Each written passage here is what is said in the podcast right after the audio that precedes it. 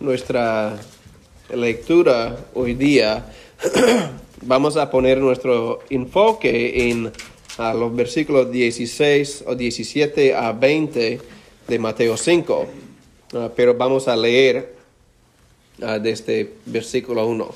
Y no, no vamos a leer todos los versículos cada domingo, pero es, es vamos a leer 1 a 20 hoy día. Pero antes de leer, vamos a pedir ayuda del Señor hoy día. Señor, te damos gracias otra vez porque tú nos has dado el gran privilegio de reunirnos en tu presencia eh, para recibir lo que tú tienes para nosotros. Nuestro deseo, Señor, es que abres nuestras mentes y corazones para entender y aplicar lo que tú dices a nosotros a través de tu palabra con la ayuda del Espíritu Santo. Y Señor, para los, los niños que están arriba en sus clases, Señor, sé con ellos. Y las maestras ahí, ah, que ellos también puedan ah, conocerte más a través de tu palabra, a través de el tiempo que ellos tienen ah, con las maestras que aman a ellos. Señor, sea con nosotros. Te damos gracias por todo lo que tú nos das. Ayúdanos, Señor, para contemplar tu palabra y lo que nosotros tenemos en Cristo. Señor, sea con nosotros hoy en su nombre. Amén. La lectura, ah, empezando en Mateo capítulo 5. Mateo capítulo 5, empezando con versículo 1. Viendo la multitud, subió al monte y sentándose vinieron a él sus discípulos y abriendo su boca les enseñaba diciendo, Bienaventurados los pobres en espíritu, porque de ellos es el reino de los cielos. Bienaventurados los que lloran, porque ellos recibirán consolación. Bienaventurados los mansos, porque ellos recibirán tierra por heredad. Bienaventurados los que tienen hambre y sed de justicia, porque ellos serán saciados. Bienaventurados los misericordiosos, porque ellos alcanzarán misericordia. Bienaventurados los de limpio corazón, porque ellos verán a Dios. Bienaventurados los pacificadores, porque ellos serán llamados hijos de Dios. Bienaventurados los que padecen persecución por causa de la justicia, porque de ellos es el reino de los cielos. Bienaventurados sois cuando por mi causa os vituperen y os persigan, y digan toda clase de mal contra vosotros, mintiendo. Gozaos y alegraos, porque vuestro galardón es grande en los cielos, porque así persiguieron a los profetas que fueron antes de vosotros. Vosotros sois la sal de la tierra, pero si la sal se desvaneciere, ¿con qué será salada? No sirve más para nada, sino para ser echada fuera y hollada por los hombres. Vosotros sois la luz del mundo. Una ciudad asentada sobre un monte no se puede esconder, ni, ni se enciende una luz y se pone debajo de un albud, sino sobre el candelero, y alumbra a todos los que están en casa. Así alumbre vuestra luz delante de los hombres, para que vean vuestras buenas obras y glorifiquen a vuestro Padre que está en los cielos. No penséis que he venido para abrogar la ley o los profetas. No he venido para abrogar, abrogar, sino para cumplir. Porque de cierto os digo que hasta que pasen el cielo y la tierra, ni una jota ni una tilde pasará de la ley hasta que todo se haya cumplido.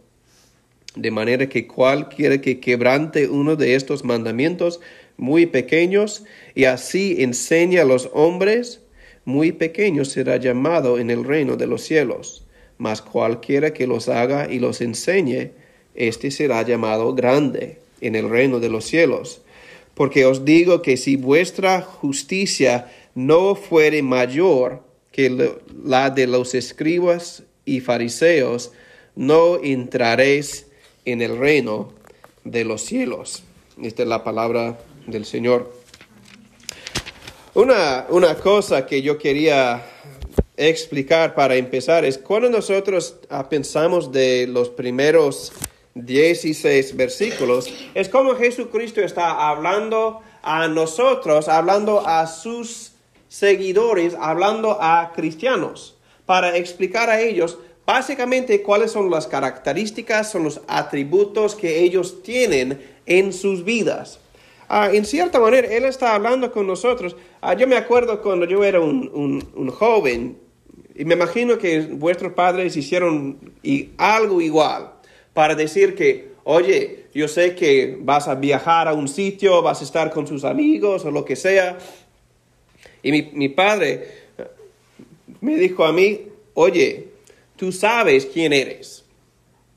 Tú tienes que saber qué tipo de persona es. Y no solamente qué tipo de persona es, pero nosotros somos los briquis, somos la familia, nosotros tenemos nuestros atributos, nosotros, nosotros somos los briquis, tenemos atributos que queremos mostrar al mundo. Y cuando yo fui con mis, compañeros, yo siempre tenía en mente lo que mi padre dijo. Oye, yo no solamente estoy representando a mí mismo, estoy representando a mi familia, estoy representando a mi padre en, entre mis amigos. Esto es lo que leemos en los versículos 1 a 16. Él está diciendo, oye, cristianos, oye, los que confían en Dios, ellos tienen estas características, ellos tienen esos atributos, se portan en, una manera, y no solamente cómo se portan, pero Él está hablando de cómo piensan y cómo son. Entonces Él está hablando a la gente para decir que esos son cómo son mis, mis hijos. Y ustedes, cuando ustedes entran en la, sociedad, en el mundo, ustedes tienen que recordar que esos son los atributos que tienes porque ustedes son mis hijos. Y la, cosa que yo quería ah, que ustedes presten mucha atención es cuando Él está haciendo cómo son sus discípulos, cómo son los que están los que son bienaventurados como son.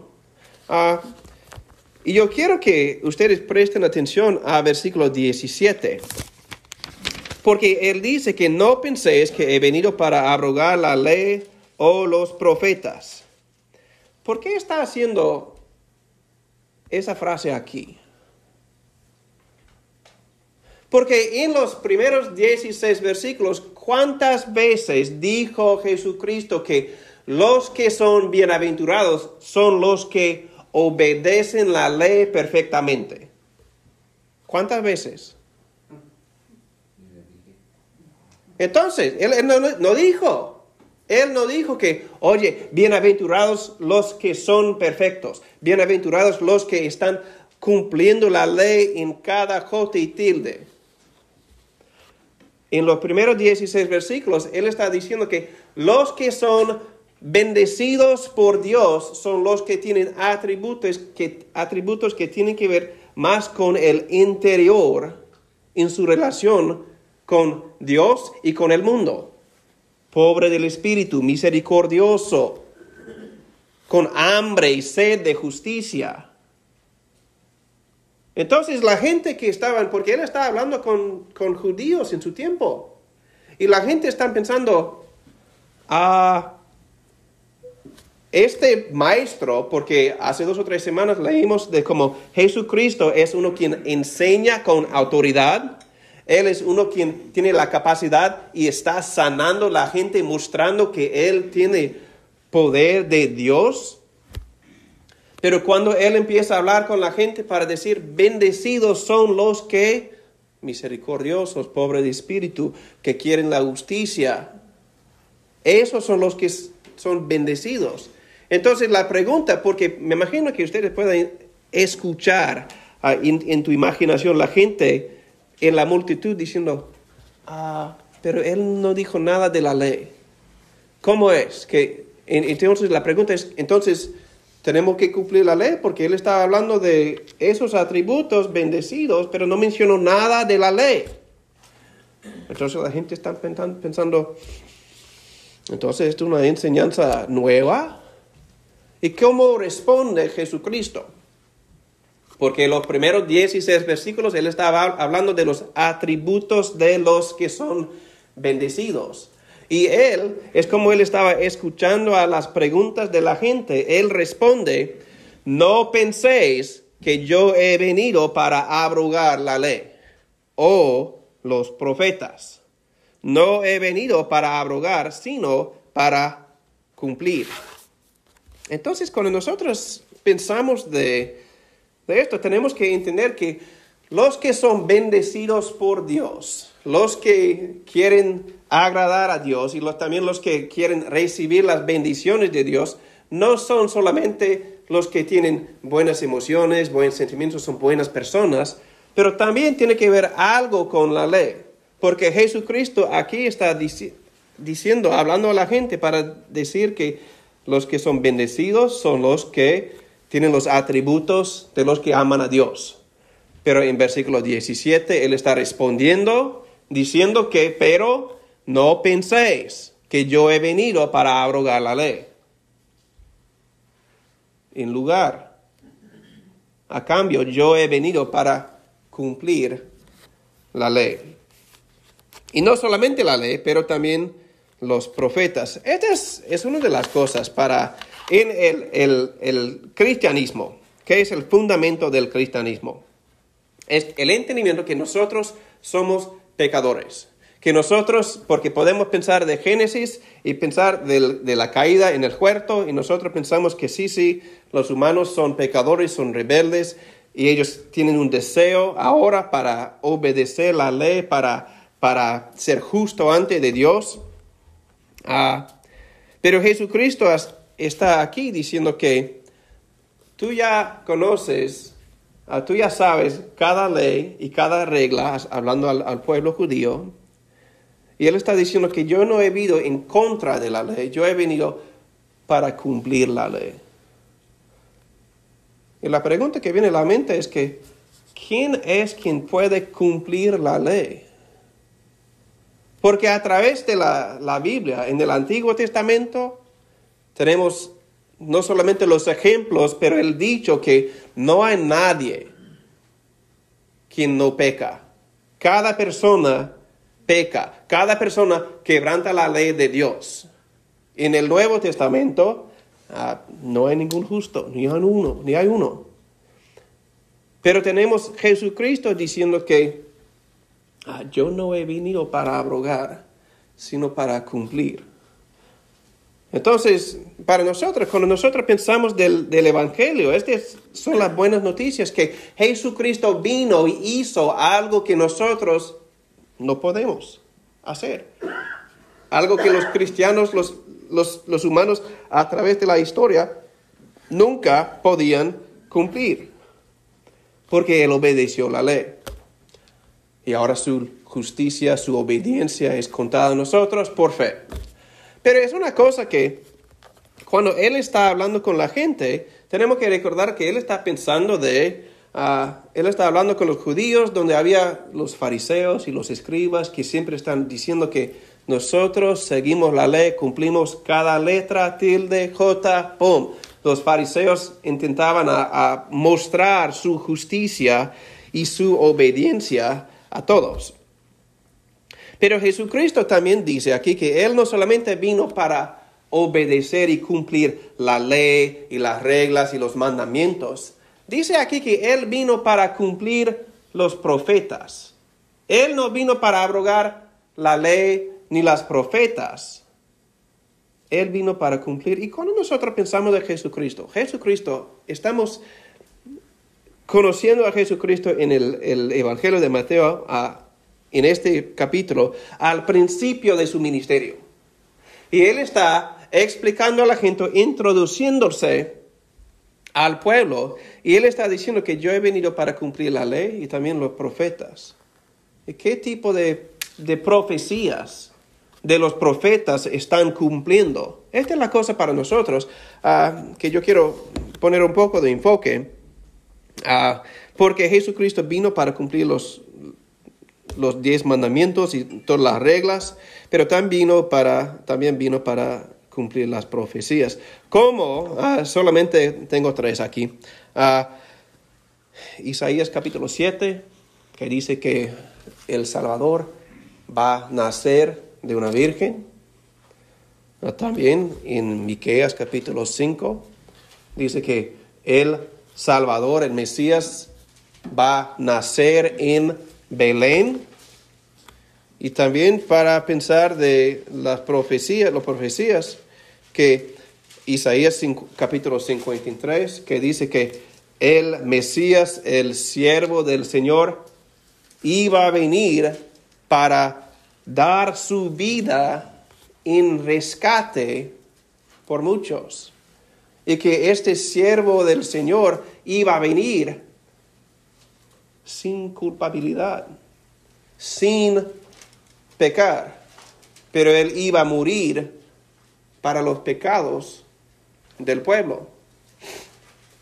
Entonces, él está diciendo aquí que ah, yo he venido para así cumplir la ley y las reglas, porque solamente el Señor Jesucristo pueda cumplir la ley y darse a sí mismo como sacrificio justo para nuestro perdón. Este es, es lo que vemos. Ah, porque especialmente cuando nosotros pensamos de lo que Él está diciendo, he venido a, cumplir la ley y los profetas, especialmente ponemos el enfoque, yo pongo el enfoque en Isaías 53. Porque en este capítulo Él está diciendo, Dios está enseñando al pueblo de Israel, enseñando a nosotros, qué tipo de persona es Jesucristo. 400 años antes de su nacimiento. Y la razón que es importante de entender que Jesucristo está hablando con el pueblo aquí, diciendo que yo he venido para cumplir, es saber que si Jesucristo dice que Él va a cumplir algo, Él no está hablando como yo. Porque yo muchas veces yo digo a mi esposa, ah, sí, sí, yo voy a hacer una cosa. Y ella puede dar buen testimonio honesto y verdad que yo no siempre cumplo lo que yo prometo, especialmente con los deberes en la casa, uh, cosas así. Pero Jesucristo no es como nosotros, porque Jesucristo, si Él dice que yo he venido para cumplir, Él va a cumplir. Él, para nosotros, Él ya cumplió la ley, Él ya cumplió todas las profecías de los profetas. Pero también podemos pensar del Nuevo Testamento en que dice que cuando Jesucristo vino, Él vino con otros planes también.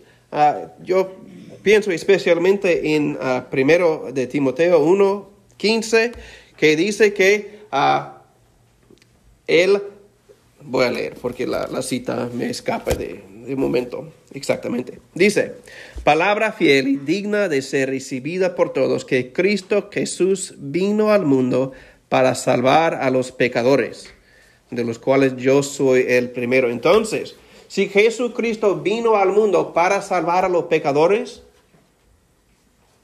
Él cumplió su meta.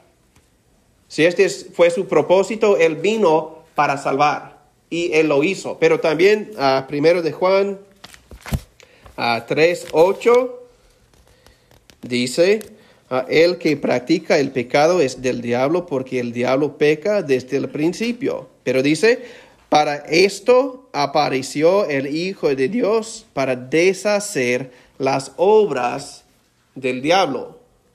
Entonces, para nosotros, cuando nosotros leemos este versículo, Mateo 5, 17, tenemos que escuchar lo que el Señor está diciendo.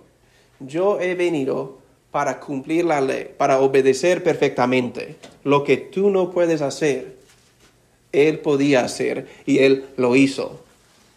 También Él cumplió las profecías. Y las, las profecías dicen que el Salvador va a venir para dar su vida en rescate para muchos.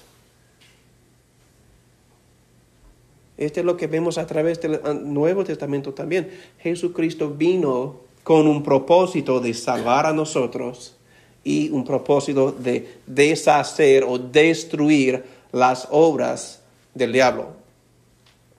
Entonces, cuando estaba pensando de Mateo 5 en el Sermón del Monte, él está proclamando a la gente que él ha venido para cumplir sus propósitos.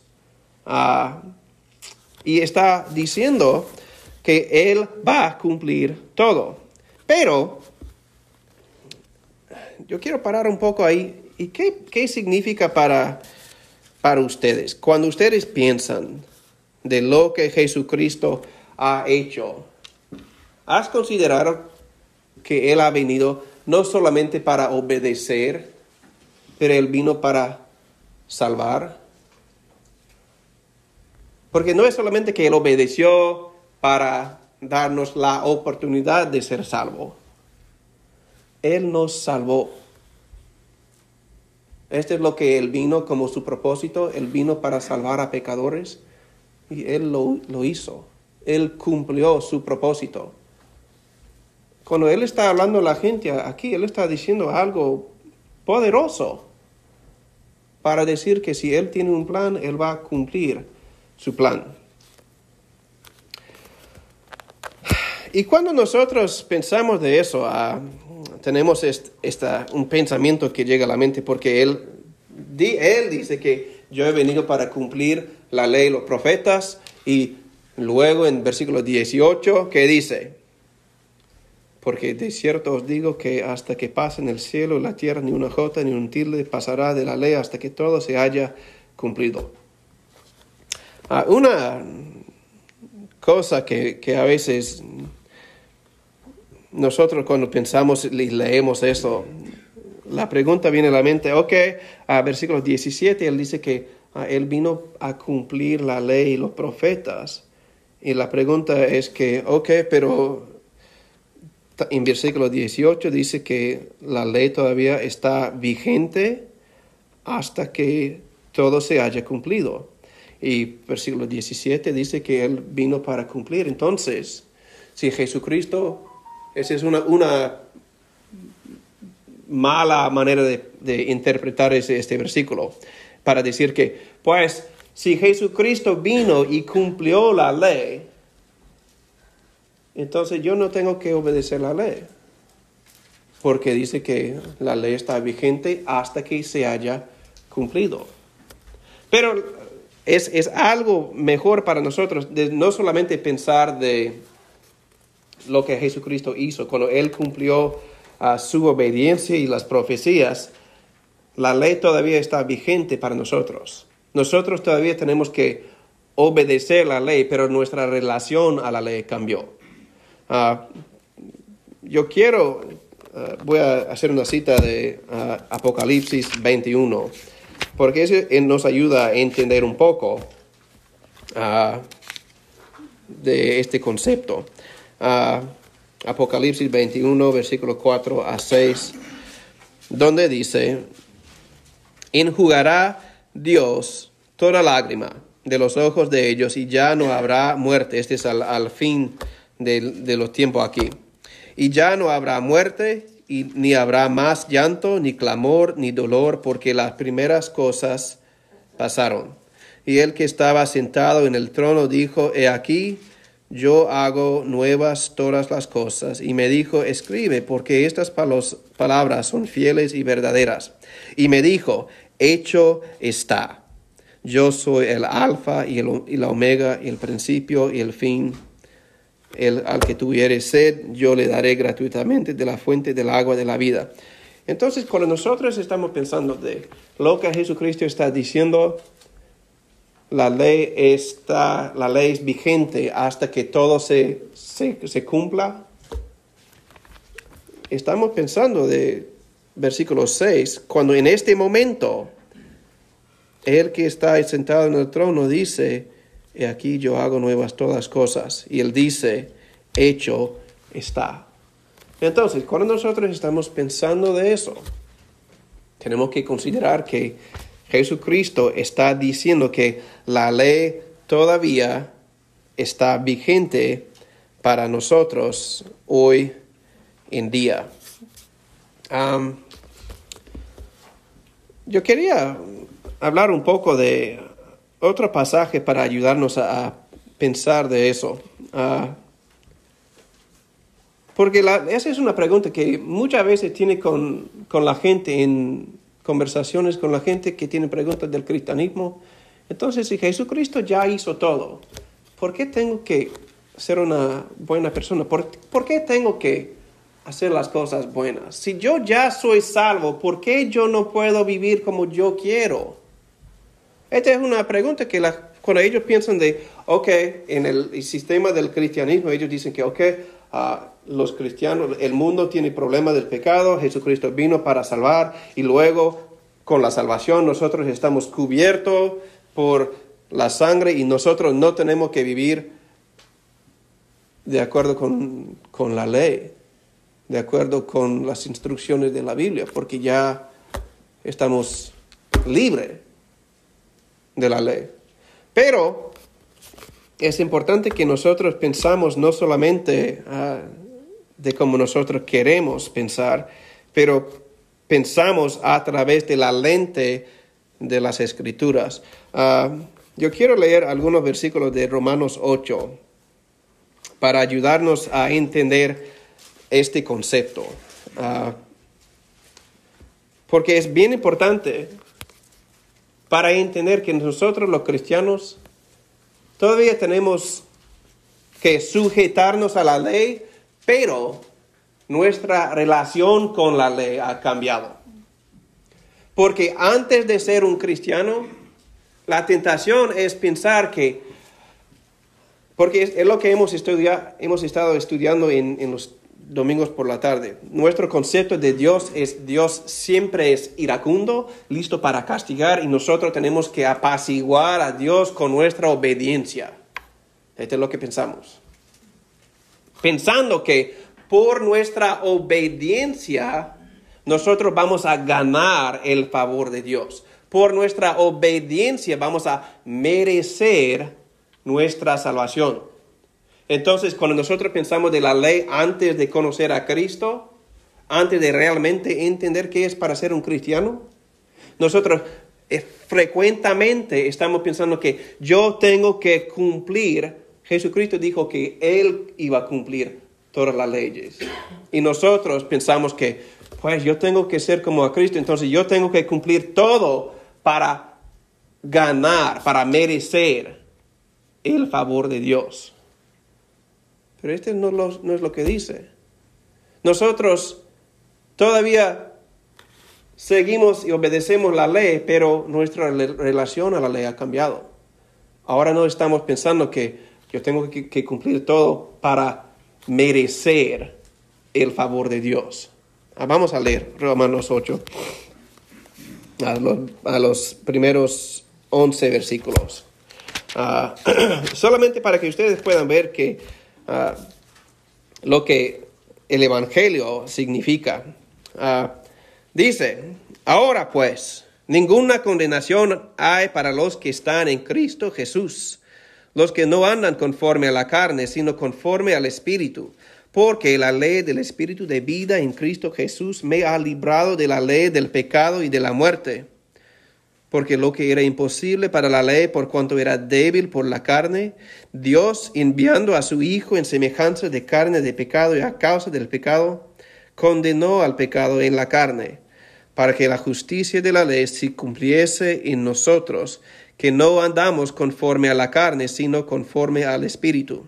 Porque los que son de la carne piensan en las cosas de la carne, pero los que son del Espíritu en las cosas del Espíritu porque el ocuparse de la carne es muerte, pero el ocuparse del espíritu es vida y paz. Por cuanto los designios de la carne son enemistad contra Dios, porque no se sujeten a la ley de Dios, ni tampoco pueden. Y los que viven según la carne no pueden agradar a Dios. Mas vosotros no vivís según la carne, sino según el Espíritu, si es que el Espíritu de Dios mora en vosotros. Y si alguno no tiene el Espíritu de Cristo, no es de él. Pero si Cristo está en vosotros, el cuerpo en verdad está muerto a causa del pecado, mas el Espíritu vive a causa de la justicia. Y si el Espíritu de aquel que levantó de los muertos a Jesús mora en vosotros, el que levantó de los muertos a Cristo, Cristo Jesús vivificará también vuestros cuerpos mortales por su Espíritu que mora en vosotros. En Romanos 8 tenemos que entender cuando, cuando tenemos la gente que dice que pues, pues ahora soy un cristiano, yo no tengo que, la ley no es vigente. Tenemos que pensar especialmente en Romanos 8, versículo 1, porque si solamente leemos la primera parte y decimos que ahora pues ninguna condenación hay para los que están en Cristo Jesús, y ellos dicen que entonces, si no hay una condenación, yo estoy en Cristo, en mi propio pensamiento, entonces yo puedo vivir como quiero, porque ninguna condenación hay. Entonces yo estoy libre para hacer lo que quiero. Pero la realidad es que nosotros, porque a través de los versículos que acabamos de leer, podemos ver que los cristianos son los que siguen andando conforme a la ley, pero su relación a la ley ha cambiado. Porque ahora, ¿qué ha dado a nosotros los cristianos para ayudarnos en este entendimiento de la ley? Él nos ha dado el Espíritu Santo para darnos vida, para abrir nuestras mentes y para cambiar nuestra relación. Porque el Espíritu Santo es dado a nosotros para ayudarnos a entender y comprender todo lo que tenemos en Jesucristo. Entonces, cuando nosotros pensamos de la ley de Dios y las reglas y mandamientos que Él tiene para nosotros, y pensamos de que yo tengo que cumplir todo para merecer el favor de Dios. Mi relación con la ley es en cierta manera hostil, porque la ley está por aquí y yo no puedo saltar a cumplir la ley, porque yo soy débil, yo soy humano.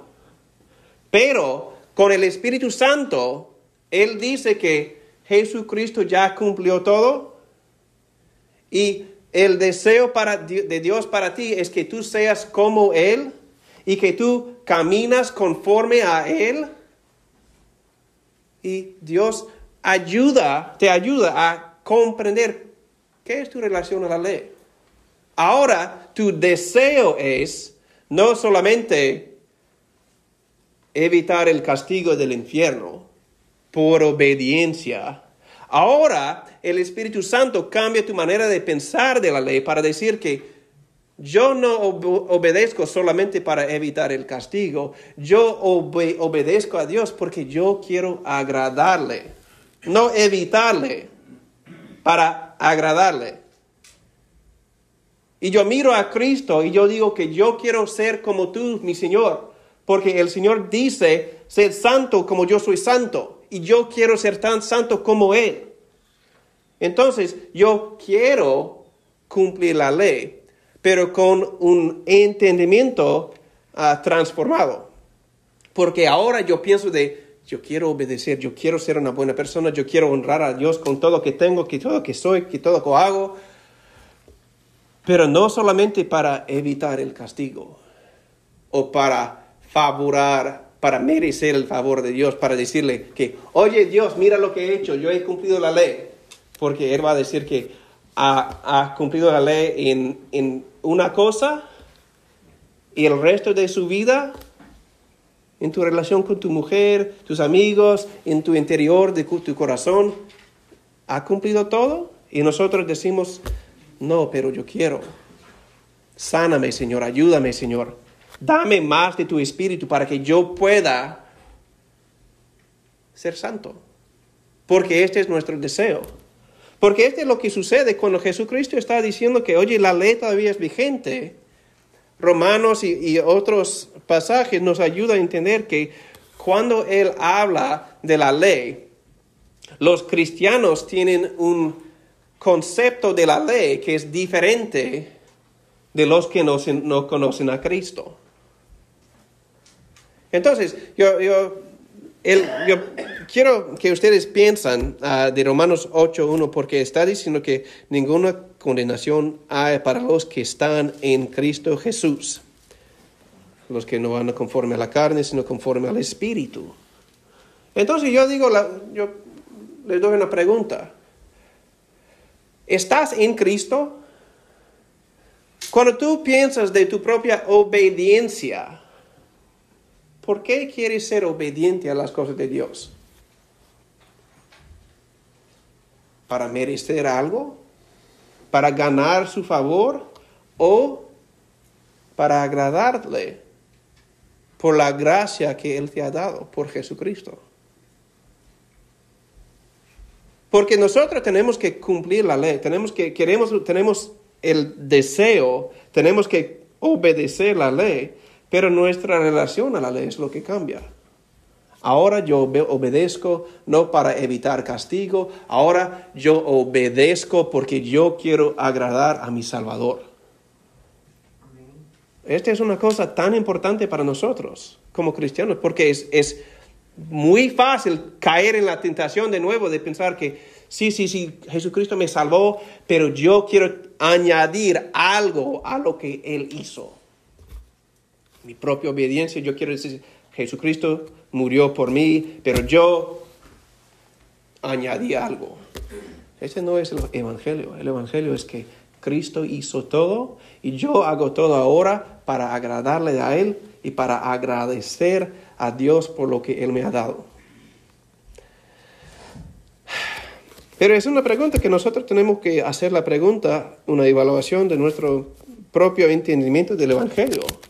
¿Qué es el Evangelio? La capacidad de merecer el favor de Dios por nuestras propias obras o, como dice en tu boletín, el concepto que por gracia sois salvos por medio de la fe. Y esto no es de vosotros, pues es don de Dios, no por obras para que nadie se gloríe. Este es el Evangelio. Que nosotros hemos recibido algo tan glorioso, tan maravilloso, que nuestro deseo cambia ahora para obedecer como una respuesta a la gracia que hemos recibido no para merecer el favor de Dios, pero recibir y contemplar lo que ya hemos recibido. ¿Y por qué está diciendo? A través del estudio de, Sermón del Monte en las semanas que vienen, vamos a mirar cómo Jesucristo habla de nuestra manera de pensar de los mandamientos y que Él está diciendo que, ah, ustedes han oído que un dicho que dice que no debes matar, no, no matarás. Pero yo digo algo y él hace una, una, ampliación del concepto. Esta es la cosa. Él está diciendo que lo que Dios quiere no es mero o mera obediencia. ¿Por qué? Porque esto es lo que dice en ah, el versículo 20. Él dice aquí, uh, algo bien importante. Yo no sé cómo ustedes han leído. Me imagino que ustedes han leído este versículo ah, muchas veces. Y yo no sé exactamente cómo ustedes han pensado de eso, porque es un versículo que puede ser interpretado, no sé, en maneras extrañas. Ah, Mateo 15 o 5, versículo 20, que dice que, porque os digo que si vuestra justicia no fuere mayor que la de los escribas y fariseos, no entraréis en el reino de los cielos. ¿Ok?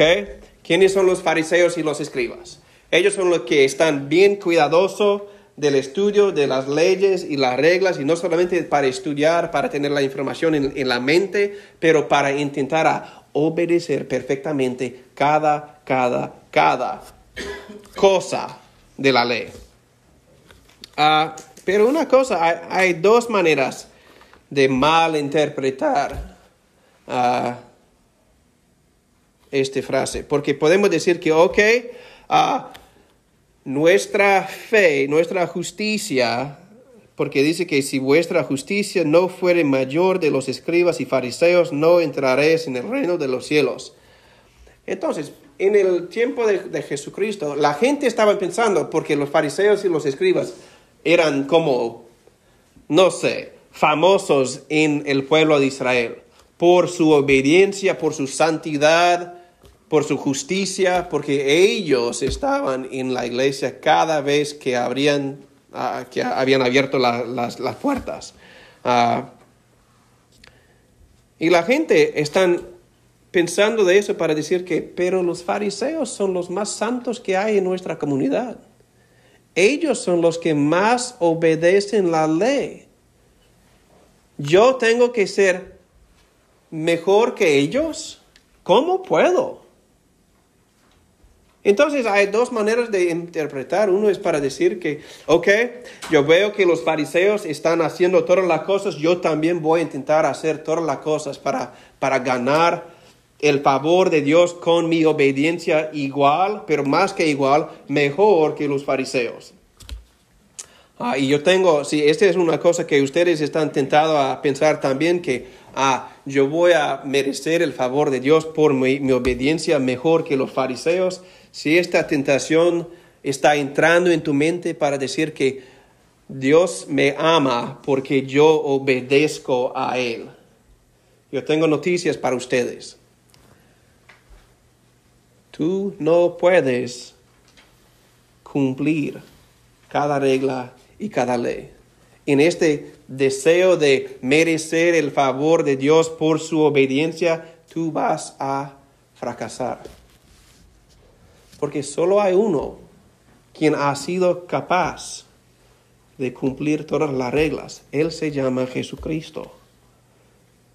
Esa es una piedra la ley es una piedra. Si tú intentas cumplir la ley y todas las reglas en su propio poder, vas a fracasar. Porque nosotros somos pecadores, somos débiles. Nosotros somos los que necesitan siempre la misericordia y gracia de nuestro Señor.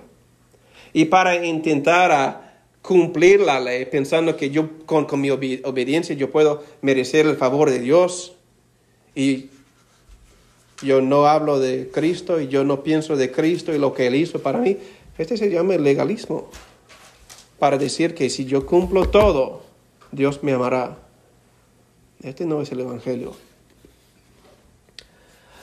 La, otra, el otro lado de la moneda ah, es algo que dice que, pues, si yo pienso de este concepto para decir que Ah, si yo estoy en Cristo, ninguna condenación, entonces yo, yo puedo ah, vivir como yo quiero.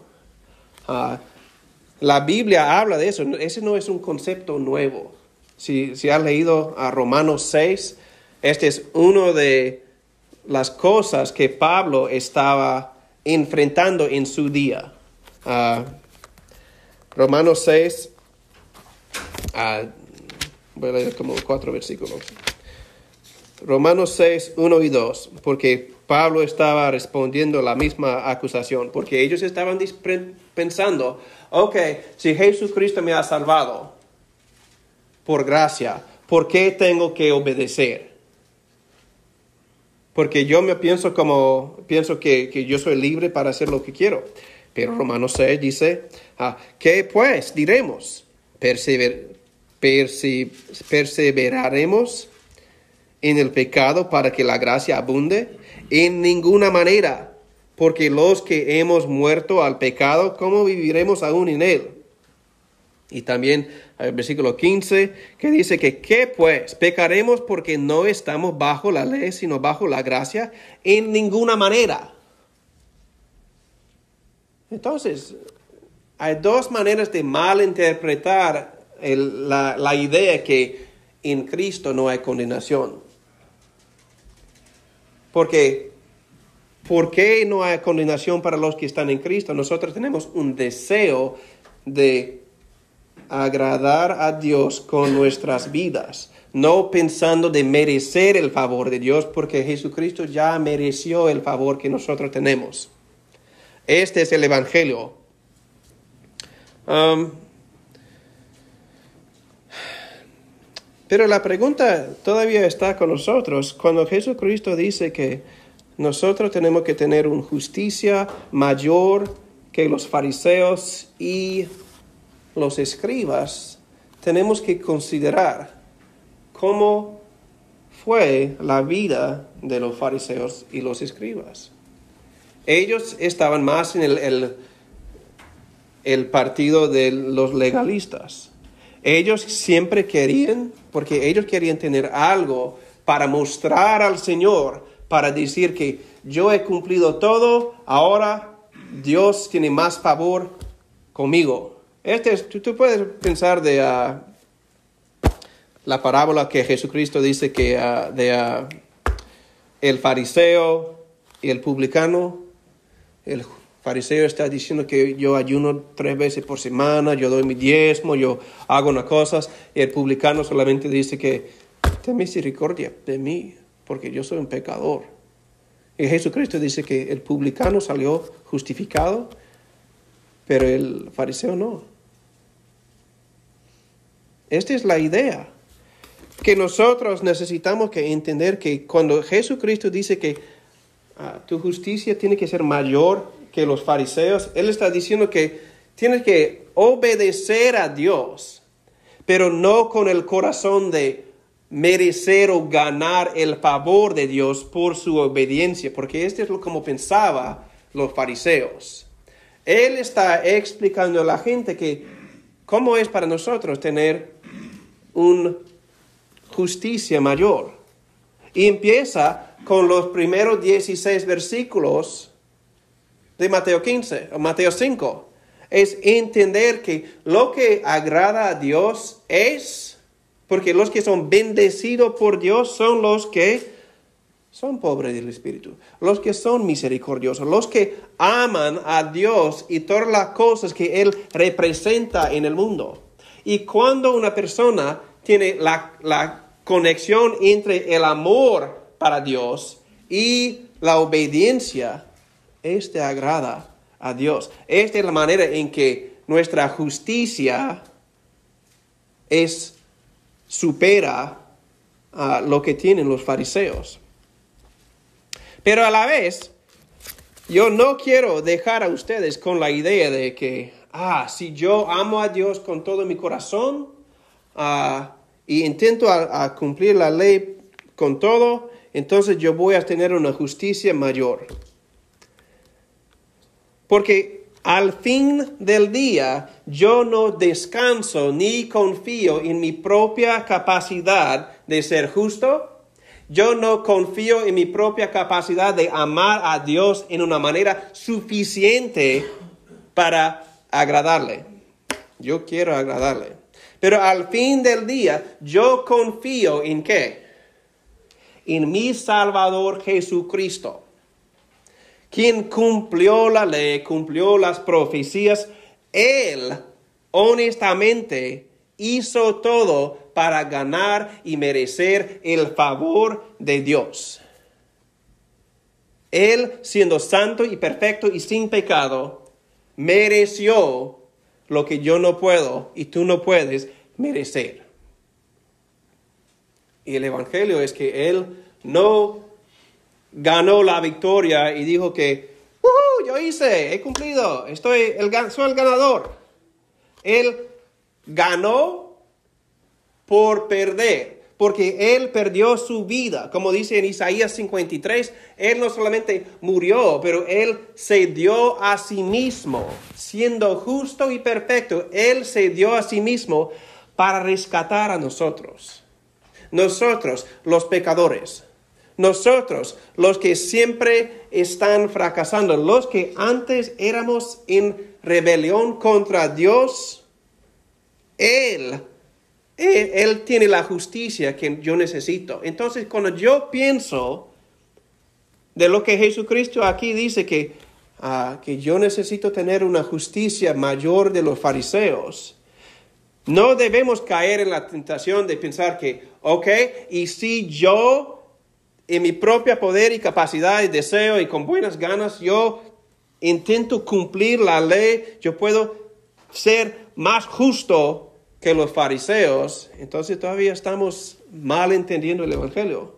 Porque el Evangelio es que Jesucristo tiene la perfección, Él es el santo de Israel. Él es él quien ha merecido el favor de Dios y Él está ofreciendo su justicia a nosotros.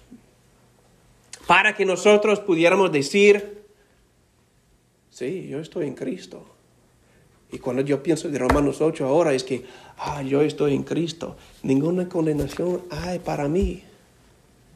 Entonces tenemos que preguntar, porque yo pertenezco a Él, estoy en Él y también yo no ando conforme al mundo.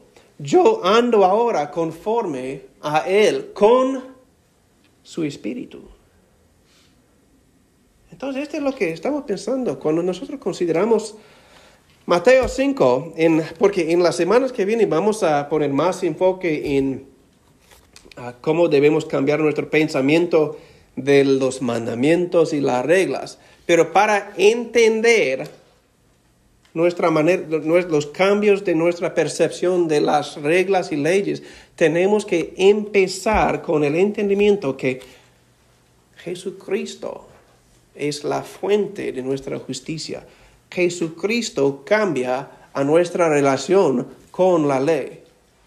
Jesucristo cambia nuestra manera de pensar de la ley y Él nos da su justicia para recibir lo que Él ha ganado.